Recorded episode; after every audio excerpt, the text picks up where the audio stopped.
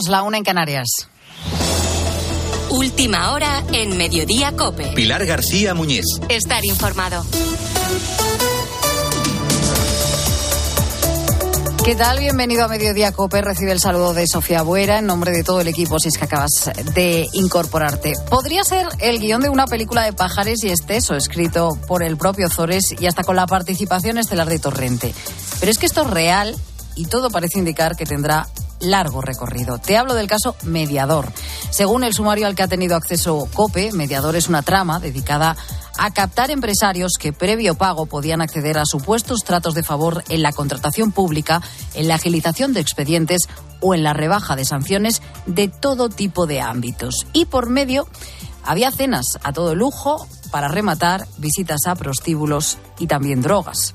En este caso hay tres pilares. El diputado socialista, Juan Bernardo Fuentes, conocido como Tito Berni, su sobrino, y el general de la Guardia Civil, Francisco Espinosa. De todos ellos, por ahora, solo el general se encuentra en prisión. Además de estos tres pilares, también tenemos la figura clave que da nombre al caso, el mediador. Es Marco Antonio Navarro y esta mañana le ha contado a Carlos Herrera cómo actuaba. Estos son los tres puntos destacados de su versión. El primero, deja entrever que solo trabajaba para el Partido Socialista. No, eh, pues se lo acabo de decir, yo no hice ningún acuerdo con la Comunidad de Madrid, yo solamente colaboraba con el Partido Socialista. Eh, mire, es más, la frase que hay en el, en el expediente es, donde hay una flor roja, entramos.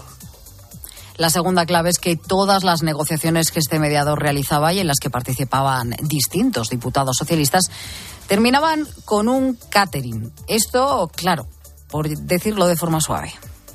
Yo doy un catering en el hotel, porque en el hotel, porque estamos en la pandemia, tendríamos que estar todo el mundo a las 12 de la noche en el hotel.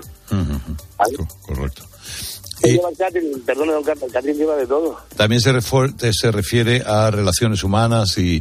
Claro, eh, claro, claro, claro. Con todo el respeto a esta, a esta profesión que, que no voy a nombrar en este momento, eh, pero bien todo incluido. Y tres, este mediador, el personaje clave de esta trama, también indica en estas escenas había acuerdos entre diputados y empresarios que en ellas participaban. ¿Usted le consta si alguna de las empresas de esta trama comenzó a trabajar en las provincias o comunidades donde vienen los diputados eh, que fueron a las comidas? ¿Le vale con mi silencio, don Carlos? Llega el empresario, se gasta un pastizal eh, porque me apetece, porque es diputado del PSOE. No, no. ¿O porque es diputado del Congreso? con estas actuaciones y a tan solo tres meses de las elecciones locales y autonómicas en muchas regiones, los grandes nombres del Partido Socialista, incluido Pedro Sánchez, optan por guardar silencio o mantener más bien un perfil bajo. El Partido Socialista intenta separar sus siglas de este caso de mediador pero esto es muy difícil cuando, por ejemplo, hay todavía un grupo de diputados señalados de los que no se sabe ni su número exacto, ni su grado de implicación, ni sus nombres. No se puede decir que han hecho nada ilegal de momento, para eso está la presunción de inocencia, pero tampoco se puede descartar nada y para eso está la investigación judicial que cada día nos deja nuevos titulares. Pero además de este caso mediador, en este miércoles están pasando más cosas y que te cuento ya a esta hora con la ayuda de Ángel Correas. Pues antes de nada, Sofía, ya que se está hablando tanto de prostitución estos días, en Fuentes de Oñoro, en la frontera con Portugal, en Salamanca, se ha desarticulado un grupo criminal dedicado a la explotación de mujeres. Lo peculiar de este caso, pues que operaban en un club de alterne clandestino en un sótano y al que se accedía por un túnel de 60 metros de longitud. Y a esta hora, además, destacan tres recuperaciones. La de Twitter, que ha tenido problemas a nivel mundial durante dos horas esta mañana, la de la isla de Mallorca, donde militares de la UM Siguen trabajando las secuelas del temporal eh, Juliet y también la recuperación del suministro eléctrico para las 12 familias de Ponte de Vallecas en Madrid que habían pasado varios días sin luz, calefacción ni agua caliente en plena ola de frío. Remigio, el padre de Raquel, por ejemplo, ha podido volver a usar la máquina de oxígeno que dejó de funcionar el domingo. Dio cuenta porque empezó a funcionar una de las máquinas que no la había desenchufado. Y fíjese, pues echó a llorar no salta de alegría porque no puede, pero vamos, muy emocionado. Hoy además acaba el juicio contra la que fuera presidenta del Parlamento catalán, Laura Borràs, acusada de adjudicar contratos a dedo. La Fiscalía mantiene la petición de seis años de cárcel para, para ella. Y además, a esta misma hora... La primera de las mascletas en Valencia para abrir el tiempo de fallas. Esto huele a primavera, además de a pólvora, claro. Claro está. Y vamos con el deporte, José Luis Corrochano. Buenas tardes. Hola Sofía, buenas tardes. Xavi ve favorito al Real Madrid. Empiezan las semifinales de Copa con el Osasuna Athletic de Bilbao de esta noche a las 9 en Pamplona, pero mañana se juega el clásico en el Santiago Bernabéu, el Real Madrid-Barcelona. En el Barcelona acaba de hablar Xavi Hernández. Noticias del Barça, Elena Condis. Ansu Fati es la única nota positiva, recibe el alta y vuelve a una convocatoria sin Lewandowski, sin Pedri, sin Dembélé, lo que obliga a recomponer un once sin los tres máximos goleadores. Xavi dice que si se centra en las dos últimas derrotas, el titular sería el Barça está en el hospital, pero no se queda con este análisis simplista. Asegura que llegan bien al Bernabéu en una situación privilegiada en Copa y Liga, aunque eso sí, le pone el cartel de favorito al Madrid. Es una frase que ha repetido a lo largo de su comparecencia y da los argumentos. Mi argumento es que, el Madrid ha ganado los últimos títulos del año, año pasado, tanto Liga como Champions. Nosotros somos un equipo que está en proceso de construcción, pero es el Madrid. Es el Madrid, es un Madrid fuerte, que lo hemos visto que en Europa está compitiendo, que golea en el campo del Liverpool. Por lo tanto, creo que es favorito, sinceramente. Creo que tengo que ser honesto, pero que nosotros tenemos muchas bazas para ganarles y, y que tenemos mucha ilusión, muchas ganas. Para mí, visualizo una eliminatoria muy, muy igualada. En el Real Madrid es noticia que Rodrigo se ha vuelto a entrenar y es muy probable que entre en la lista de convocados. Ancelotti ha dejado en el aire esta mañana la posibilidad de que Cross sea o no titular. Esta noche, recuerden, tiempo de juego a las ocho y media con el Osasuna Athletic de Bilbao. Antes aquí sigues en Mediodía Cope. Mediodía Cope. Pilar García Muñiz. Estar informado. Falta de estabilidad jurídica, altos impuestos y posibilidad de abrir nuevos horizontes. La constructora ferrovial explica así los motivos que le han llevado a cerrar su sede social en España para trasladarla a los Países Bajos con una pregunta en el horizonte. ¿Y si hay efecto contagio y otras empresas españolas van por el mismo camino? En aquel caso de empresas que tienen que tienen partes muy menores o muy pequeñas de su beneficio de su beneficio generados en España eh, le puede abrir la veda, puede abrir mm, generar un incentivo los argumentos que valen para Ferrovial, explican expertos como este, el economista Javier Santa Cruz, podrían valer para otras empresas. Jefa de Economía de COPE, Marta Ruiz. ¿Qué tal? Buenas tardes. Buenas tardes, Sofía. De momento, eh, esto es lo que cuentan los expertos. No sé si podría valer o no podría valer pues este ejemplo y empieza a cundir en otros. Claramente la competencia fiscal es una realidad, es lo que nos dicen entre los países europeos, es lo propio en un contexto de libre circulación de capitales y en este sentido Holanda tiene más ventajas, como explica Francisco de la Torre, inspector de Hacienda del Estado que los beneficios que se han obtenido pagan donde, donde se han obtenido y luego cuando se traen estos dividendos no pagan en eh, sede de, de, este, de este país, del país de la matriz. Esos beneficios retornados sí que vuelven a tributar en España, un 5% cambio que introdujo el Gobierno el año pasado. Fuentes eh, de la Asociación Española de Asesores Fiscales aseguran a COPE eh, que Ferrovial va a terminar pagando unos impuestos similares y que en realidad el cambio de sede se debe más a la búsqueda de una mayor seguridad jurídica. Y habría más razones. Javier Santa Cruz, experto fiscal. Protegerse frente al incremento más que probable de los próximos meses del riesgo país de España, traducido en que los tipos de interés que tendrá que pagar eh, por la por la nueva financiación para sus proyectos, pues obviamente van a ser mucho más caros si la sede social del grupo está en España que si está fuera de ella. Y es que España tiene casi el doble de deuda pública que los Países Bajos. Bueno, de momento en este caso concreto, en el de Ferrovial, el gobierno ha salido en tromba contra esta decisión. Ejemplos, por ejemplo, la ministra de Trabajo, Yolanda Díaz, la de Hacienda, María Jesús Montero, o el de Agricultura, Luis Planas hago un llamamiento para que reconsideren su eh, posición. Esto no es compromiso con nuestro país. Estoy segura que muchos españoles y muchas españolas hoy están atónitos. Creo que es muy importante que esa continuidad quede clara. Esta empresa ya no tributaba en España y por tanto el porcentaje restante es el que permanece en nuestro país. Claro, Ferrovial saca fuera su sede fiscal, su sede social. La pregunta es, ¿qué va a pasar con los trabajadores? ¿Esto va a afectar al empleo? ¿Va a afectar a las inversiones?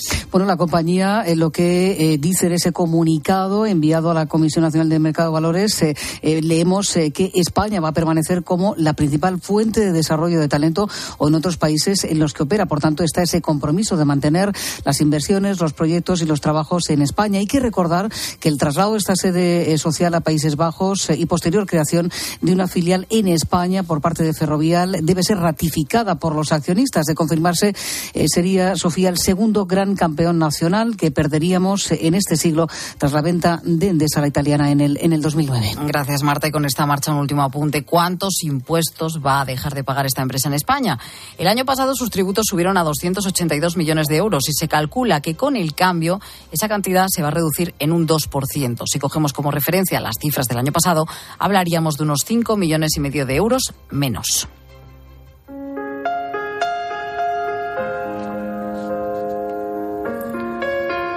Un adolescente en Oviedo de 17 años ha sido la última víctima. Saltó desde un séptimo piso y afortunadamente ha sobrevivido.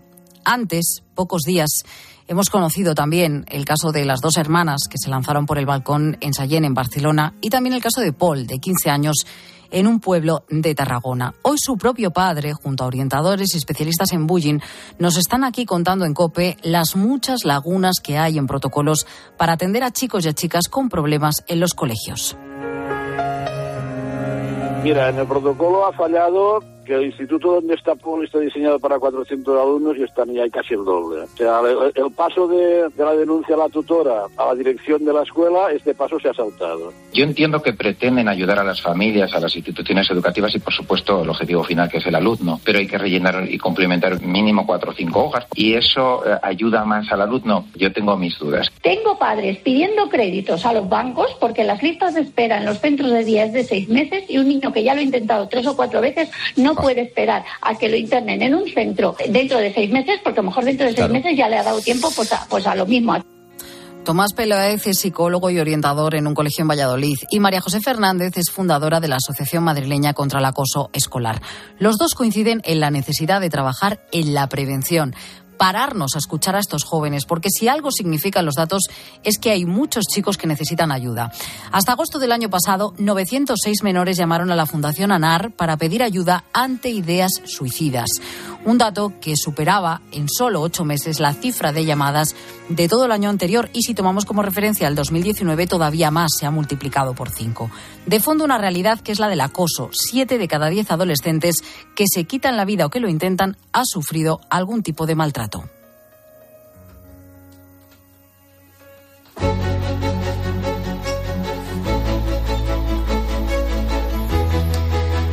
Nos marchamos ahora hasta Grecia. Casi 15 horas después del accidente de tren en el centro del país, los bomberos siguen trabajando sobre un auténtico amasijo de hierros.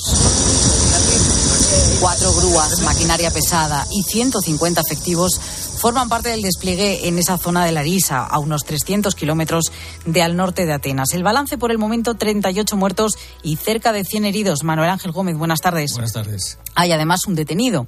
Sí, ha sido detenido el jefe de la estación de ferrocarril de Larisa. Han presentado cargos contra él por homicidio imprudente, pero el jefe de estación asegura que la colisión ha sido causada por un fallo técnico. Lo que sabemos con certeza es que el tren de pasajeros y el de mercancías iban a gran velocidad en direcciones opuestas y por alguna razón que desconocemos por la misma vía. Han chocado los dos trenes. Hay pasajeros que han salido disparados por las ventanas a causa de la violencia de la colisión. Otros han escapado del tren rompiendo las ventanas con sus maletas, gateando sobre cristales rotos. Uno de los pasajeros, Estergios, ha contado que escuchó una enorme explosión. Entonces reinó el pánico y vio fuego por todos lados. El primer ministro griego, Mitsotakis, ha prometido que se averiguará qué ha pasado. Y en Grecia se han decretado tres días de luto oficial con la suspensión de todas las celebraciones públicas. 2 y 14.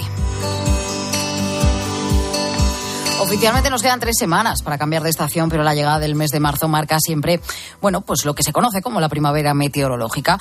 Un periodo que parece va a dejar temperaturas por encima de la media a partir de la próxima semana. Eso es lo que dicen, al menos los que entienden, ¿no? Los hombres del tiempo de la EMET. Pero también, y aquí está la noticia, los modelos hablan de una primavera con más lluvia de lo habitual, tanto en marzo como en abril. Y la buena noticia es que ese agua podría caer en zonas donde más se necesita. Hoy precisamente hemos estado en este mediodía COPE por la zona del Llobregat, donde 224 municipios y hasta 6 millones de personas se van a ver afectados por los nuevos recortes al consumo. Germán Domínguez vive de la agricultura se han implementado los turnos de riego. Tenemos tres días a la semana donde podemos ir regando y si se acaba el turno, pues tenemos que esperar hasta que nos vuelva a tocar. Muchas veces nos toca salir a las noches a regar la verdura porque no nos da tiempo a, hacer estos ciclos de riego. Y de momento agua no nos falta. Si vamos a peores y llegamos en verano, pues tendremos que plantear según qué cultivos que son muy sensibles al regadío, pues si valdrá la pena sembrar o no sembrar. Son las consecuencias del estado de excepcionalidad por sequía que ha decretado el gobierno catalán y que hoy entran en vigor para intentar controlar pues, el uso del agua.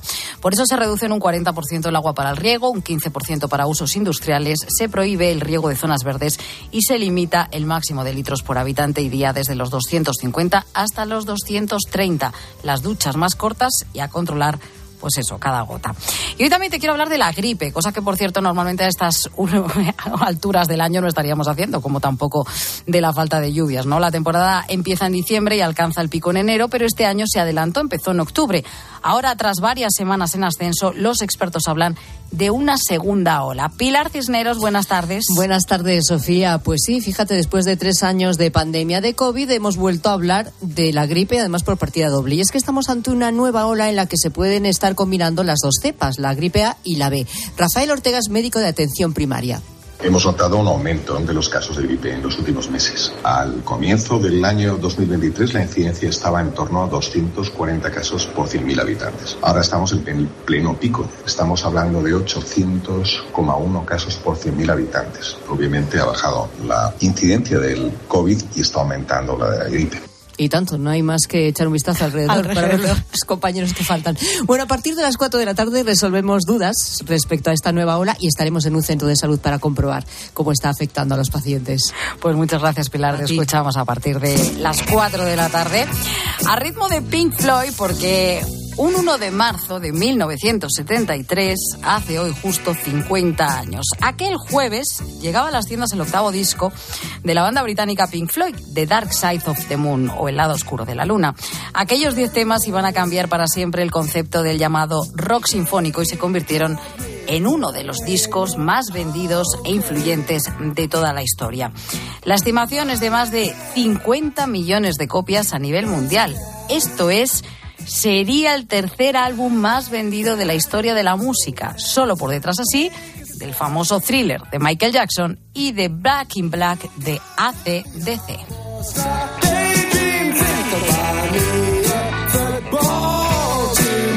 A ritmo de Pink Floyd, aquí en mediodía, tiempo ya para tu cope más cercana.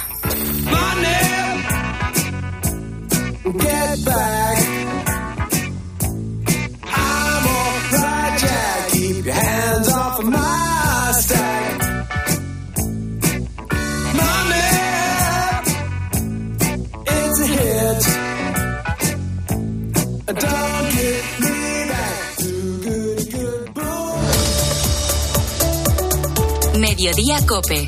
Pilar García Muñiz. Estar informado.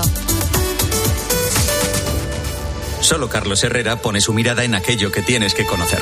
En el año 2022, en España hubo un total de 15.400 inmuebles ocupados, es una media de 46 al día. Y Cataluña concentró el 43%. ¿A qué se debe eso? Pues mira, eh, la verdad que estamos viviendo una situación de indefensión total. Muchas veces se venden las llaves, eh, sale uno ocupa y entra otro, porque se han vendido las llaves, como un trapicheo total. Luego también están las mafias. Para comenzar el día bien informado, despierta con Carlos Herrera. Desde las 6 de la mañana todo pasa en Herrera en Cope.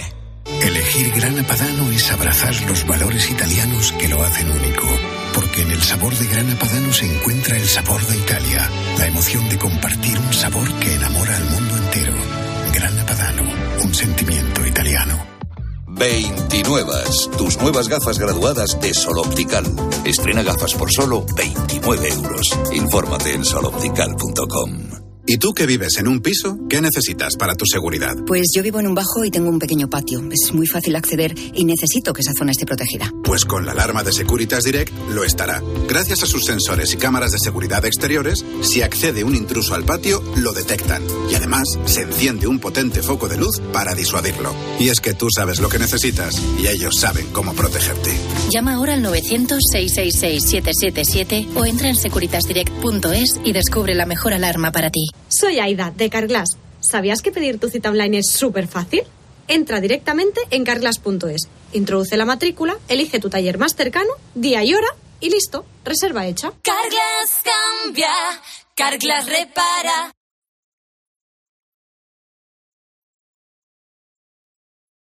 Pilar García Muñiz. Mediodía Cope.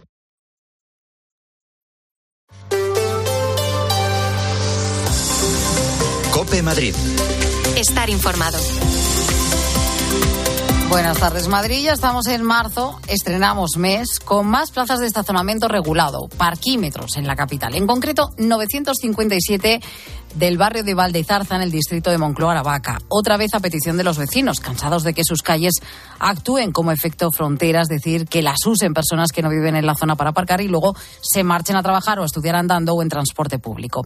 Esos nuevos parquímetros han entrado en funcionamiento a las 9 de la mañana y a esta hora nos vamos hasta esa zona, hasta la avenida del Santo Ángel de la Guarda. Pablo Fernández, buenas tardes. Buenas tardes, Sofía. Cuéntanos, ¿cómo está siendo la primera mañana de parquímetros en ese barrio donde hasta hoy no estaban tan acostumbrados?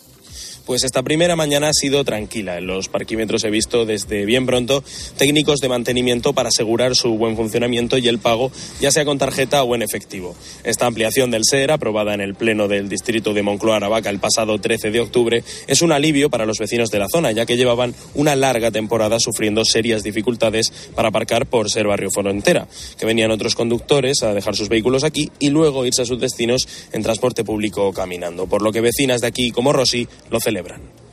Pues claro, porque ten en cuenta que viene todo el mundo aquí a aparcar, gente de fuera, gente de, más lejos, vienen y aparcan aquí. Y entonces, claro, nos quitan sitio a nosotros. Claro que va a ayudar. Sí, sí, sí va a ayudar mucho. En la otra cara de la moneda están precisamente aquellos que aprovechaban ese efecto frontera para dejar sus coches aquí. Según los estudios municipales, los vehículos de estos conductores suponían más de la mitad de los aparcados aquí durante la jornada laboral. Pero desde hoy, los no empadronados aquí en Valdezarza solo podrán estacionar sus vehículos durante un máximo de dos horas en las plazas verdes y cuatro en las azules, aunque hay algunos que hace tiempo que desistieron de aparcar por aquí, como Sergio. No lo sabía, la verdad. Trabajo aquí cerca y sí que es verdad que antes solía dejar el coche por aquí, pero últimamente voy directamente en transporte público, porque ya te digo que es que es imposible aparcar por la zona. Hay que recordar que los vecinos de la zona pueden pedir ya la tarjeta de residente, pues eso, para poder aparcar en esas zonas azules y verdes sin tener que pasar pues por el previo pago, por el parquímetro. Pues sí, desde el pasado 8 de febrero los vecinos empadronados en Valdezarza ya pueden solicitarla. Se puede hacer online en la página del ayuntamiento o por teléfono a través del 010. La autorización será anual con un coste de 24 euros y 60 céntimos o mensual con una tarifa base de 2 euros con 5 céntimos. Aquellos que ya dispongan de ella podrán dejar sus coches en las plazas verdes sin limitación de horario y en las azules únicamente entre las 8 y las 9 de la noche. Los coches cero emisiones podrán estacionar en azules y verdes sin limitación de horario ya que están exentos de pago. Pablo. Recuerda, por cierto, que esa tarjeta de aparcamiento para residentes la puedes pedir de manera presencial en una oficina de atención al ciudadano del Ayuntamiento de Madrid sin cita previa o bien llamando también al 010. En cuanto al tiempo hoy, pues eso, pocos cambios. Seguimos con frío intenso, aunque las máximas van a llegar esta tarde a los 10 grados. 5 tenemos hasta ahora en la puerta de Alcalá. Mínimas esta noche de nuevo que tendremos bajo cero en toda la región. Ya no va a ser hasta el fin de semana cuando este frío nos dé una pequeña tregua. 2 y 23, momento ya de ocuparse del tráfico. Móvil Norte, concesionario oficial BMW, patrocina el tráfico. Y cómo están las cosas en las carreteras de la región. Ari, Dirección General de Tráfico, buenas tardes. Buenas tardes. Momento tranquilo en las carreteras de la Comunidad de Madrid, pero aún así les vamos a pedir que tengan mucha precaución porque hay circulación lenta de salida por la 42 en Fuenlabrada. Además, también hay tráfico irregular en la M40, concretamente en Coslada, sentido A3, por lo que les pedimos que moderen la velocidad y, por supuesto, y como siempre, les recomendamos que respeten la distancia de seguridad. Buenas noticias para las familias de Villa de Vallecas a los que el domingo un robo de cable de cobre les dejó sin luz. Enseguida te lo cuento. Que los mejores ingenieros hagan los mejores coches es lógico. Que cuando quieras conducir, conduzcas un BMW también es lógico. Como que el mejor servicio te lo ofrezca tu concesionario de confianza. Lógico, ¿verdad? Si quieres BMW, quieres Móvil Norte. Porque lo lógico es querer siempre lo mejor. Visítanos en Móvil Norte, carretera del Plantío 62 Majada Honda o en movilnorte.bmw.es. Querido oyente, ¿has perdido algún ser querido? En Martínez La Fuente Abogados te ayudamos a tramitar la herencia. ¿Problemas entre los herederos? En Martínez La Fuente Abogados mediamos para resolverlos. Infórmate en el 646-690-032 o en martinezlafuenteabogados.es. Especialistas en herencias. Distinción, clase, calidad, servicio. La fama y el prestigio de José Luis en restauración es la garantía de un trabajo bien hecho desde hace 65 años. Para tu evento de empresa, celebración familiar, boda, bautizo, comida o cena, José Luis. Reserva en joseluis.es. Panizo, el sabor de un gran licor, el de la crema con orujo panizo. Un placer de cremosa textura. Panizo, bien frío, solo con hielo, su sabor es incomparable. Licor de crema con orujo panizo. Más que un licor, un hechizo. Cope Madrid. Estar informado. Ayer a estas horas te contábamos cómo las 12 familias que viven en el número 2 de la calle Pico Mampodre en Villa de Vallecas estaban sin luz desde la madrugada del lunes debido al robo de cable de cobre de los contadores. Han pasado más de 50 horas sin calefacción y sin agua caliente, justo en los días más fríos del invierno. Belén Ibáñez, buenas tardes. Hola, buenas tardes. Hoy ya podemos contar que afortunadamente desde anoche ha vuelto la electricidad al edificio. Ha vuelto la luz después de tres días de suplicio, con linternas, sin agua, sin calefacción, sin poder cocinar y en el caso de un comercio de alimentación echándose a perder todos los alimentos de un congelador. Pero la peor parte se la llevó Remigio, un hombre con problemas de movilidad y dependiente de unas máquinas para respirar.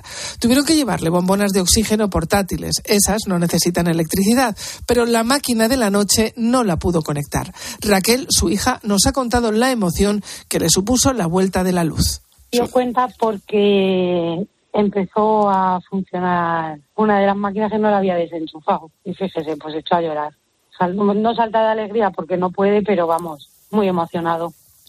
Y es que la luz para Remigio no es solo una cuestión de comodidad.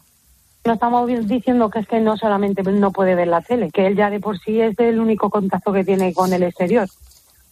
La televisión y cuando sale al hospital que vienen a buscarle. Estamos hablando de que sin eso, sin, sin luz, mi padre no puede respirar. Esta mañana, Mariluz, otra vecina, ha sufrido un pequeño susto porque se le ha vuelto a ir la electricidad. Una avería que enseguida han subsanado en la compañía. Una preocupación que felizmente ha quedado en eso, en un susto. Cope Madrid. Estar informado. Nuestra vida está llena de sonidos que merecen ser escuchados. Y tú mereces oírlos bien. Ahora en Óptica Roma tienes la última tecnología en audífonos recargables con la máxima calidad garantizada y al 50% de descuento si compras dos audífonos. Para que no te pierdas los sonidos de la vida. Óptica Roma, tus ópticas de Madrid. Esto es Metro de Madrid donde tu vida es única. Porque hay muchos días que en Metro hay música. Ecología creciendo cada día. Nuestra energía cada vez más renovable. Porque no hacerlo sería imperdonable. Hay una cosa indiscutible, es que Metro cada día más accesible. Y como tu vida se mueve, deja que Metro te lleve. Metro de Madrid, Comunidad de Madrid. ¿Comprarías una prótesis de cadera por internet y dejarías que te la colocara alguien que no sea médico? No, ¿verdad? Entonces, ¿por qué compras la ortodoncia, el blanqueamiento dental o la férula de descarga si los tratamientos bucodentales son complejos y han de ser personalizados? Consulta con un dentista de tu confianza. Pon la salud de tu boca en buenas manos. Colegio de Odontólogos y Estomatólogos de Madrid. Adivina adivinanza. ¿Sabes quién es el que te vende tu casa y te dice que puedes seguir viviendo en ella para siempre? Correcto, Eduardo Molet, el de vendido, vendido, vendido. Persona de confianza, 658 60 60 60. One Show llega a Madrid totalmente renovado. Y atención, el espectáculo de Carlos Latre del que todo el mundo habla. Teatro Apolo a partir del 24 de febrero. Entradas.com y el corte inglés. No te lo pierdas.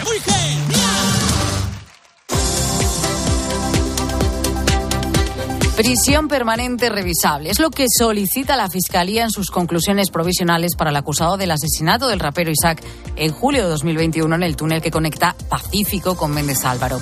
A esta solicitud se ha sumado la acusación particular ejercida por la familia de la víctima. En este caso también están imputados tres menores que tras reconocer los hechos y llegar a un acuerdo cumplirán entre tres y seis años de internamiento. Ahora sigues escuchando Mediodía Cope.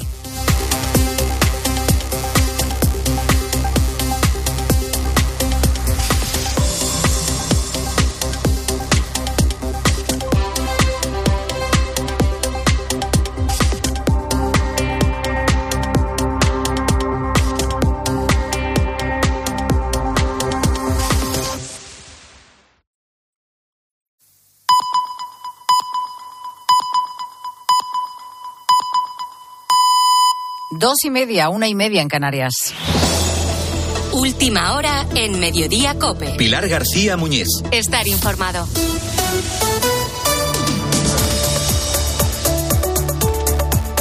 Seguimos en Mediodía Cope y no sabría decir si últimamente se conocen más casos o es que realmente se producen más casos, pero es que es muy llamativo e incluso preocupante el número de intentos de suicidio o de conductas autolesivas que tienen como protagonistas a adolescentes o niños. Sin tener ninguna intención de alarmar, esto está pasando. Es verdad que no es algo común, que no es algo que ocurra todos los días, afortunadamente, pero repito que cada vez se conocen más casos y que no sería ni justo ni prudente apartar la mirada. Esta vez ha sido un caso tremendo el que ha centrado el foco en la salud mental, en la estabilidad de muchos jóvenes. Hablamos del caso de las dos hermanas gemelas de 12 años que se arrojaron desde un tercer piso en la provincia de Barcelona. Una de ellas falleció y la otra acabó en el hospital. Detrás puede haber un caso de acoso. La propia Generalitat reconoce ahora que algo pudo fallar en su detención o en su seguimiento. Hoy en COPE contamos el testimonio de Paul, un chico de 15 años que se está recuperando en un hospital de Tarragona. Nosotros desde el estado de shock que estábamos y se nos pasaba por la cabeza hacer nada en las redes ni nada. El propio Paul nos lo pidió, que quería hacer, que quería que su caso se hiciera visible para que dentro de lo posible se, se pusiera en medios. Paul es un niño que tiene una conciencia social muy importante. El pasado 20 de febrero se tiró por la ventana de su casa. Su padre, Josep, está denunciando esta situación porque su propio hijo se lo ha pedido. Pensaban que sufría acoso en el colegio. El de Paul es otro caso extremo porque llegó a cumplir su amenaza, pero lo que inquieta es pensar en aquellos que pueden estar ocultos. Chicos o chicas que pueden estar pasando un momento difícil y que no se hace notar ni en las aulas ni en casa porque los factores son, bueno, pueden ser muy diversos, ¿no? Y no siempre el acoso es el que está detrás. Pueden pasar muchas otras cosas y aunque no se produzcan en el entorno escolar, sí que pueden detectarse allí, por ejemplo, a través de los amigos, de lo que cuentan, o yo qué sé, de la actitud, ¿no? De, del propio alumno cuestión. Muchas veces son casos puntuales que pueden tener una solución si se atajan a tiempo y para eso es clave la prevención. En los últimos años a las administraciones se les ha llenado la boca hablando de protocolos, de figuras, ¿no? Como el coordinador de bienestar escolar o de los orientadores. Pero la clave está en saber si se ha invertido lo suficiente para pasar del dicho al hecho. Y hay un informe muy reciente de la UNESCO que dice que en España hay unos 10.000 orientadores en centros escolares y que esta cifra es tres veces menor a la necesaria. Es decir, que les desborda el trabajo o a menos que para que su orientación sea efectiva necesitan tener una menor carga de trabajo. Eso es algo que nos ha contado también Tomás Peláez, orientador en un colegio en Valladolid. El orientador que tiene una múltiples eh, funciones eh, sería, digamos, necesario más orientadores y quizás también algunas de las cargas burocráticas y demás. Sí, sí, por supuesto. Orientadores se necesitarían más por ratio de alumnos.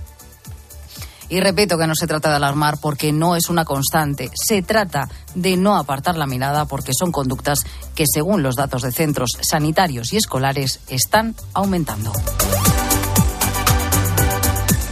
Pero además, además de esto, están pasando más cosas en este miércoles que te cuento ya con la ayuda de Ángel Correas.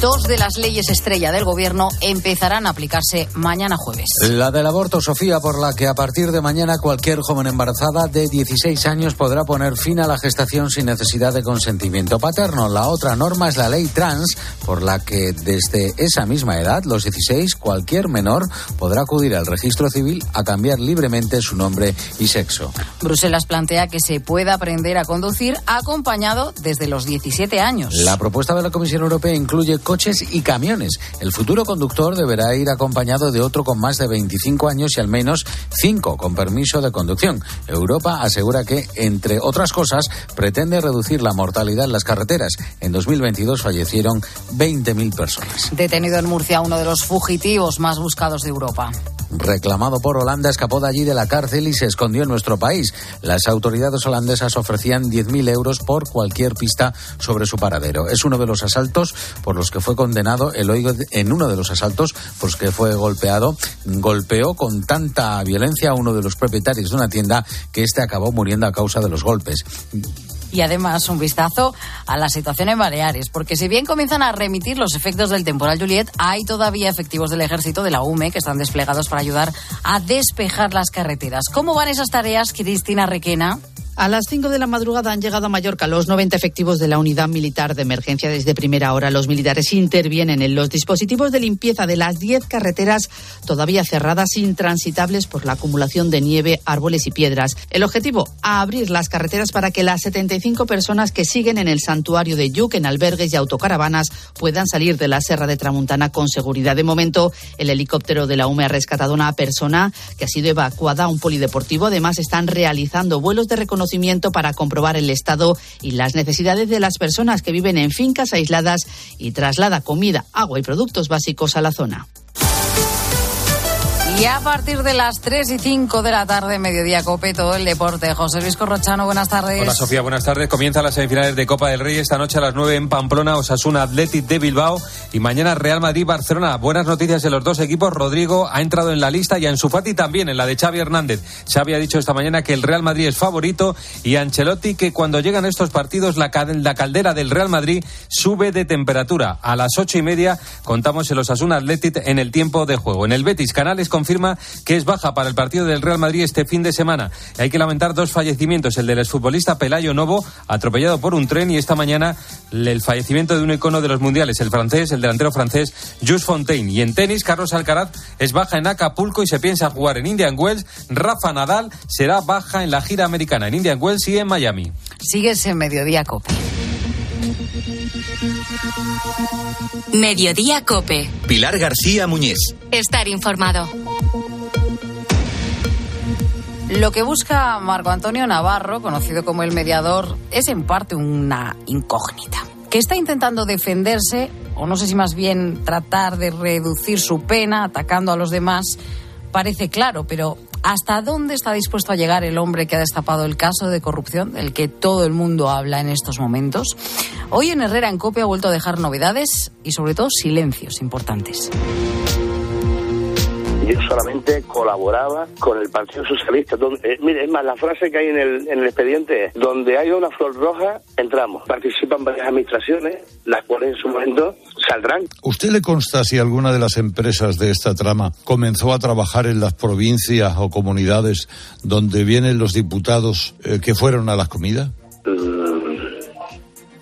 ¿Le vale con mi silencio, don Carlos? A mí se me llama y se me dice, oye, fulano de tal, empresa X, necesita esto, encárgate el expediente. Todas mis gestiones acaban con un catering. Usted me entiende y sus oyentes hasta la mañana entienden que es un catering, ¿verdad? De esta entrevista con el llamado mediador, que puedes volver, por cierto, a escuchar en cope.es, destacan varios aspectos que él mismo, bueno, pues deja caer, ¿no? A lo largo de esa entrevista. Uno que trataba con varias administraciones en su papel de intermediar ante empresarios a cambio de favores, que el ámbito de esas actuaciones iría más allá de la ganadería o de los asuntos agrarios y que de todas las gestiones en las que él mediaba, más de la mitad salían adelante. Podríamos decir que tenían éxito. Juan Baño, buenas tardes. ¿Qué tal? Buenas tardes. Hay mucho todavía por aclarar y no sé cuáles son las principales incógnitas en estos momentos sobre este caso del que es un goteo constante lo que vamos conociendo. Efectivamente, hay varias. El mediador de la trama, además, Marco Antonio Navarro, se dedicó a la mediación en temas sanitarios antes de hacerlo en agricultura o ganadería, según nos cuentan desde su defensa. Eso hace estar especialmente pendientes de lo que puedan deparar los varios tomos del sumario que aún están bajo secreto. De hecho, una de las personas a las que recurre Navarro para favorecer a uno de los empresarios de la red, un importante quesero de las islas, es a Conrado Jiménez, el director del Servicio Canario de Salud. La juez investiga además el patrimonio de varios de los detenidos, entre ellos el diputado Juan Bernardo Fuentes o el general de la Guardia Civil, único encarcelado por el momento. Su señoría revisa contratos de la Administración con personas de esta red considerada criminal, ayudas, subvenciones, la policía sigue revisando el amplio material grabado por el mediador. Grababa a todos, incluidos los suyos. Escuchen cómo le advierte a, su buen amigo, el diputado Juan Bernardo, que para él la familia, al más puro estilo Corleone, es lo primero. Tú ya me conoces, sabes que soy un mentiroso y un loco. Pero yo jamás pondré en peligro ni a usted, no voy a nombrar a nadie por teléfono. A mi familia no me la toca a nadie, ¿vale? Y para tu Tú me estás entendiendo, ¿verdad? Lo que te quiero decir, ¿no? Sí, por, por supuesto, por supuesto. Le arranco la piel a tira. Juan P. termina diciéndole que aquí el loco del Navarro lo tiene todo guardadito. Se indaga si hubiera más material gráfico que pusiera en entredicho a algunos de los diputados del PSOE que estuvieron en contacto con la trama guardadito. Hay que decir, por cierto, que hoy el principal protagonista de estas acusaciones, el exdiputado socialista Juan Bernardo Fuentes, ha negado los hechos. Incluso niega que haya acudido a las eh, prostitutas. Él dice que estaba durmiendo. Lo ha dicho en la televisión canaria. Hablábamos de posibles ramificaciones de toda esta trama. Eso se tendrá que determinar en la investigación, pero sabemos, por ejemplo, que en Valencia el PP ya denuncia la existencia de al menos cuatro contratos que podrían estar relacionados. Cope Valencia, Pascual Claramonte. Uno de ellos a nivel autonómico, un dron para los servicios de emergencias, 11.000 euros tres contratos, además, a los que ha tenido acceso COPE en el Ayuntamiento de Valencia, firmados por la Concejalía de Policía y Bomberos, gestionada por el PSOE. También compraron drones, baterías y hélices, en total 17.485 euros. Y algo llamativo, María José Catalá, candidata popular a la alcaldía. Han obviado todo trámite de transparencia porque han intentado esconderlo de la plataforma de contratación pública del Estado, que es preceptiva su publicación. ¿Y qué dice el PSOE valenciano? No lo niegan y su argumento pasa por recordar antiguos casos de corrupción que afectaban al PP. No hay denuncias concretas, pero sí que el llamado mediador habla estos días de la supuesta relación de diputados gallegos y socialistas con esta cuestión. Como te puedes imaginar, aunque el mensaje oficial dentro del PSOE es desde hace días el de la determinación para zanjar este asunto, pero lo cierto es que la tensión sigue siendo importante.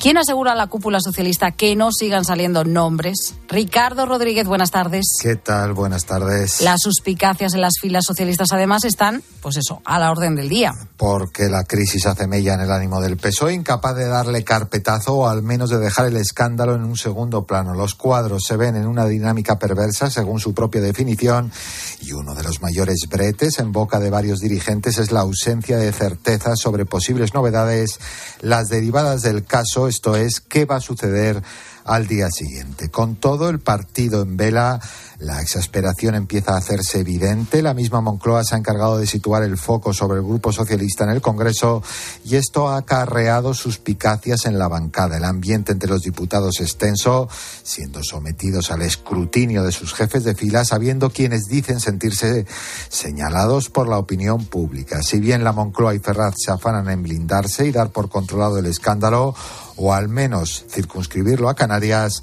la misma dirección parlamentaria ha lanzado la amenaza de querellas contra medios de comunicación en su intento de salir del cerco. El PP ha pedido además la creación de una comisión de investigación sobre el caso que también cuenta con el apoyo tanto de Ciudadanos como de Vox e incluso de Esquerra Republicana, que es socia de gobierno.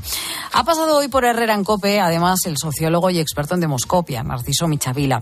¿Hasta qué punto este caso puede afectar a las municipales y autonómicas? Si en lugar de haber sido pocas cantidades y en cosas tan cutres que todo el mundo puede entender, eh, hubieran sido grandes operaciones financieras, pues no tendría tanto impacto. Y claro, ver como por la mañana estaban votando en contra de la prostitución y algún compañero suyo, en este caso se sabe de uno, ¿no?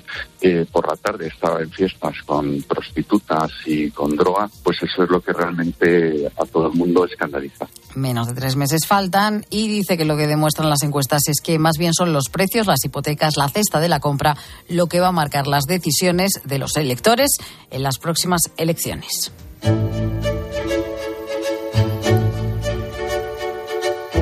Fíjate que hasta un 42% de los jubilados en España asegura que sigue teniendo problemas para relacionarse con su banco, sobre todo en los cajeros, para operar en ellos. Cifra llamativa porque justo se cumple un año desde que entrase en vigor el protocolo para mejorar la atención de los mayores en las oficinas bancarias.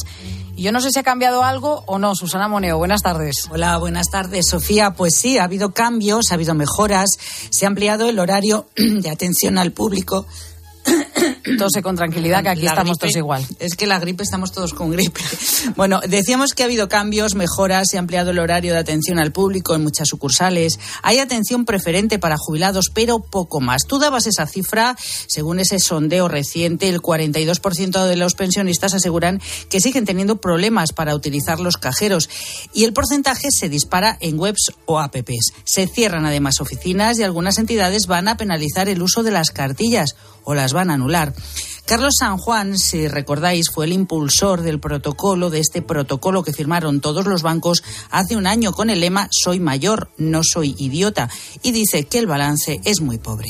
que se les trate a esas personas que ya hacen verdaderos máster de economía sin ser economistas para llegar a final de mes, que encima les pongamos trabas para acudir a lo que es auténticamente suyo, pero no está pidiendo limosna. Es que nos da, nos da la impresión a veces de que tratan de, de comunicarnos como si el dinero nos lo estuvieran regalando. Pide una burbuja analógica y el desarrollo de la ley del defensor del cliente financiero, como prometió el Gobierno, para que se cumplan los protocolos.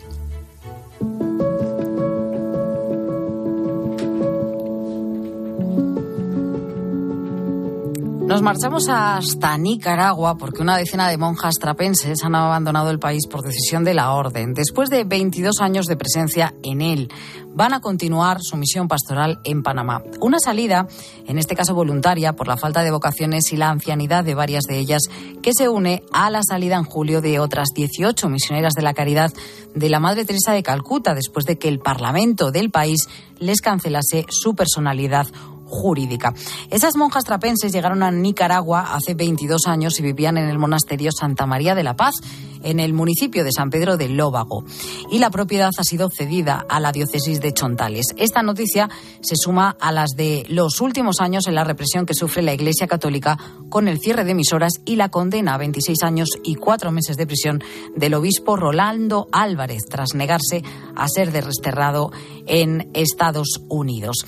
Enseguida a las 3 de la tarde actualizamos toda la información ahora en mediodía, tu cope más cercana.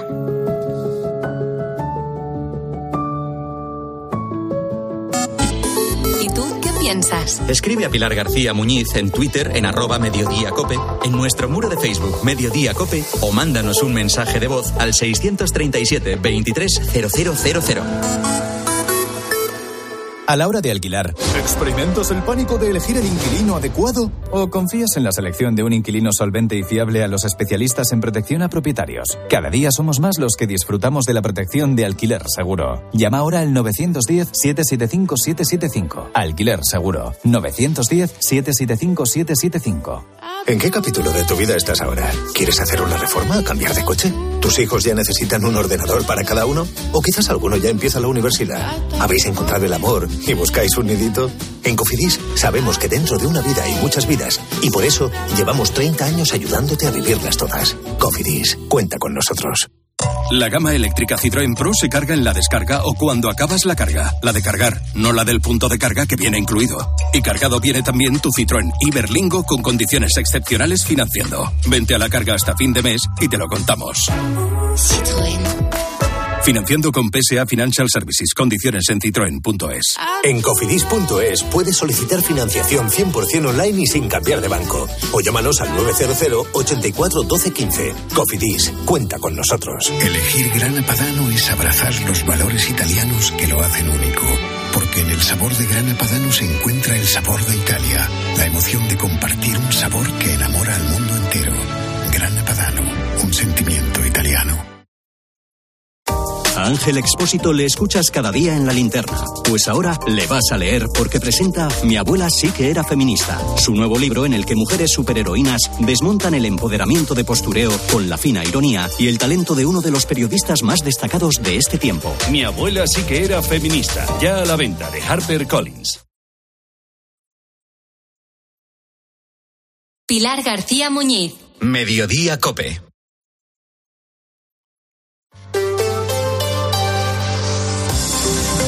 Cope Madrid. Estar informado. Ayer conocíamos el dato de IPC adelantado de febrero, un 6,1% han subido los precios y esa cifra se tiene que confirmar en las próximas semanas. Será entonces también cuando sabremos exactamente cuánto han subido los precios en Madrid.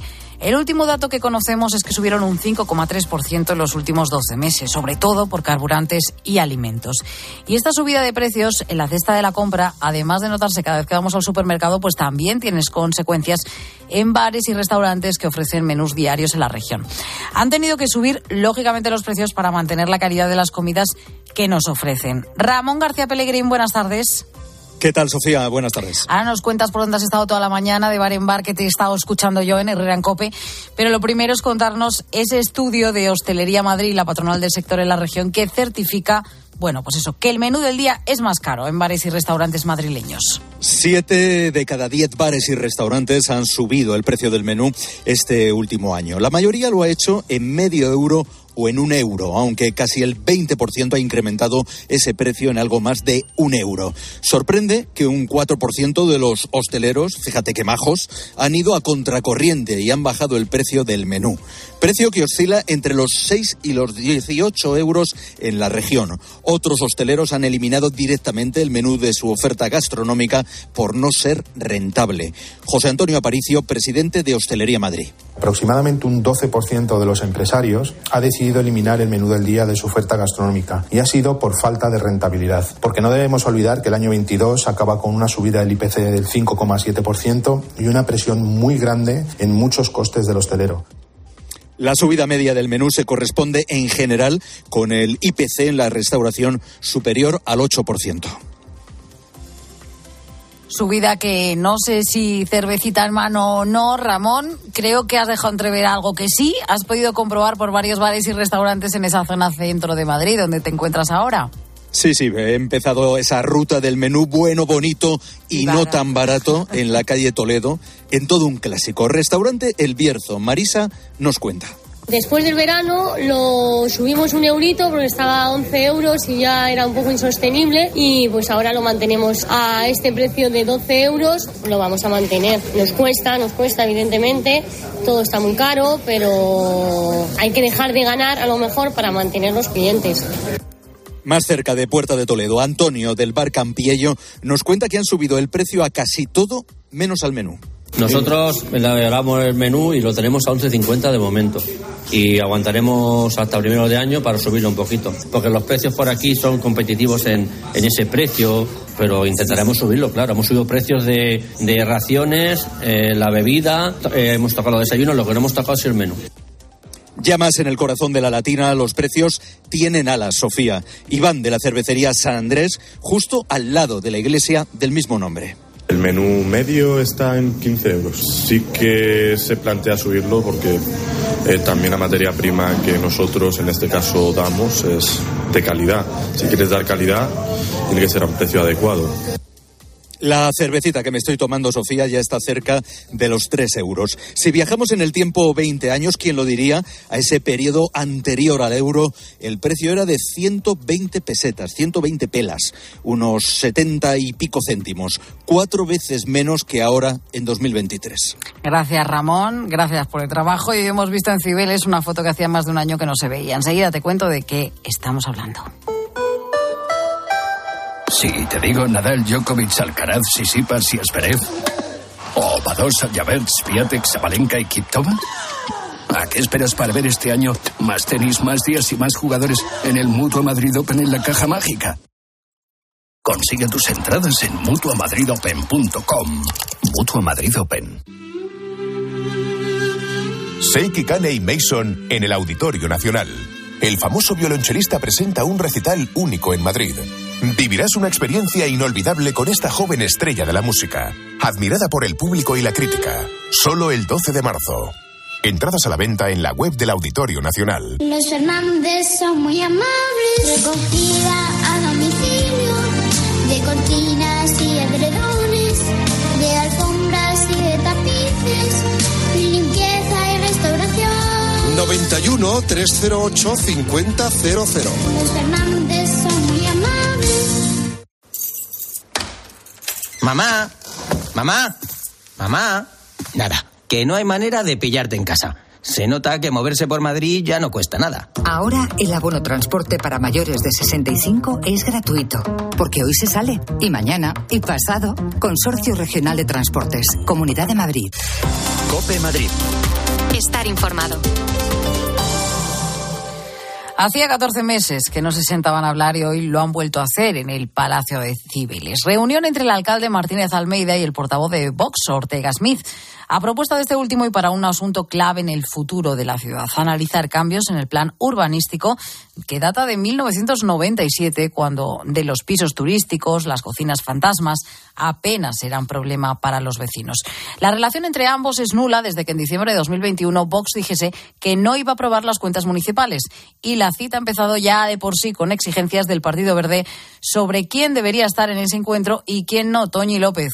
Lo primero que ha hecho Ortega Smith es vetar al delegado de urbanismo, Mariano Fuentes, algo que no ha sentado nada bien al representante de Ciudadanos, que ha calificado de esperpento que se quieran negociar normas urbanísticas sin el responsable del área. Uno, tiene que tener bien claro con quién se tiene que negociar y dos, qué es lo que puede negociar. Vox no tiene barra libre en el Ayuntamiento de Madrid. Vox lo que tiene que hacer es, uno, plegarse a, la- a las reglas y luego intentar y querer realmente llegar a acuerdos. El portavoz de Vox ha argumentado que había solicitado esa reunión únicamente con el alcalde, al que, por cierto, ha aprovechado para ofrecerle un gobierno de coalición. Le separan muchas cosas, dice Ortega Smith, pero después del 28 de mayo tendrán que entenderse. Con el mismo derecho que eh, ha habido un gobierno de coalición con Ciudadanos, tenemos el mismo derecho para ser ahora quienes entremos a gobernar en el ayuntamiento. Nosotros exigiremos el número de concejalías delegadas diarias que nos den la proporción de nuestros votos. Almeida asegura que no hace cábalas sobre una posible coalición. Yo no he hablado de gobiernos de coalición y en todo caso me mantengo en mi firme propósito de gobernar en solitario a partir del 28 de mayo porque eso significará que hemos convencido a una amplísima mayoría. Sobre las normas urbanísticas, Almeida asegura que hay margen de negociación, siempre que las modificaciones que exija Vox no supongan volver al inicio.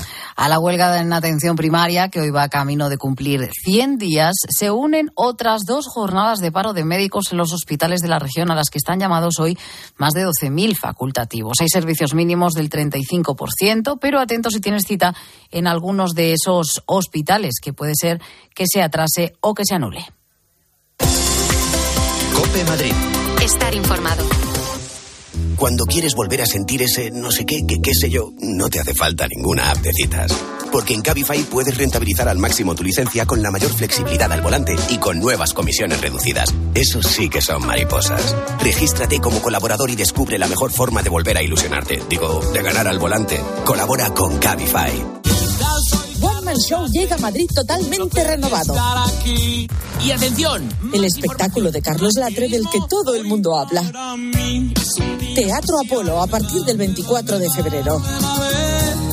Entradas.com y el corte inglés. No te lo pierdas.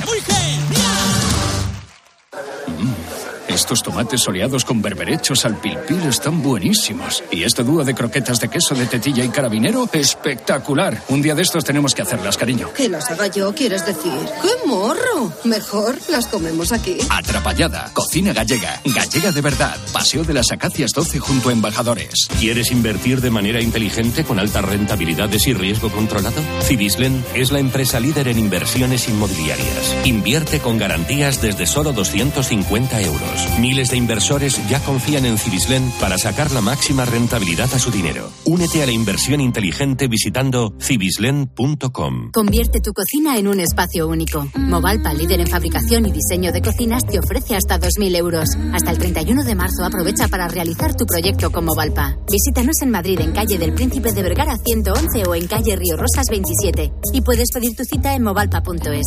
Movalpa, cocinas diseñadas para ti.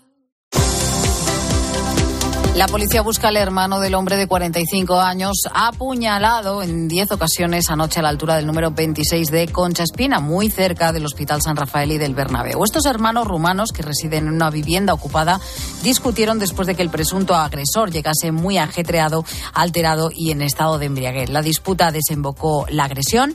Fue la policía municipal la que localizó a la víctima tendido en la calzada. Se encuentra grave pero estable en La Paz. Seguimos contándote todo lo que te interesa en Mediodía Cope.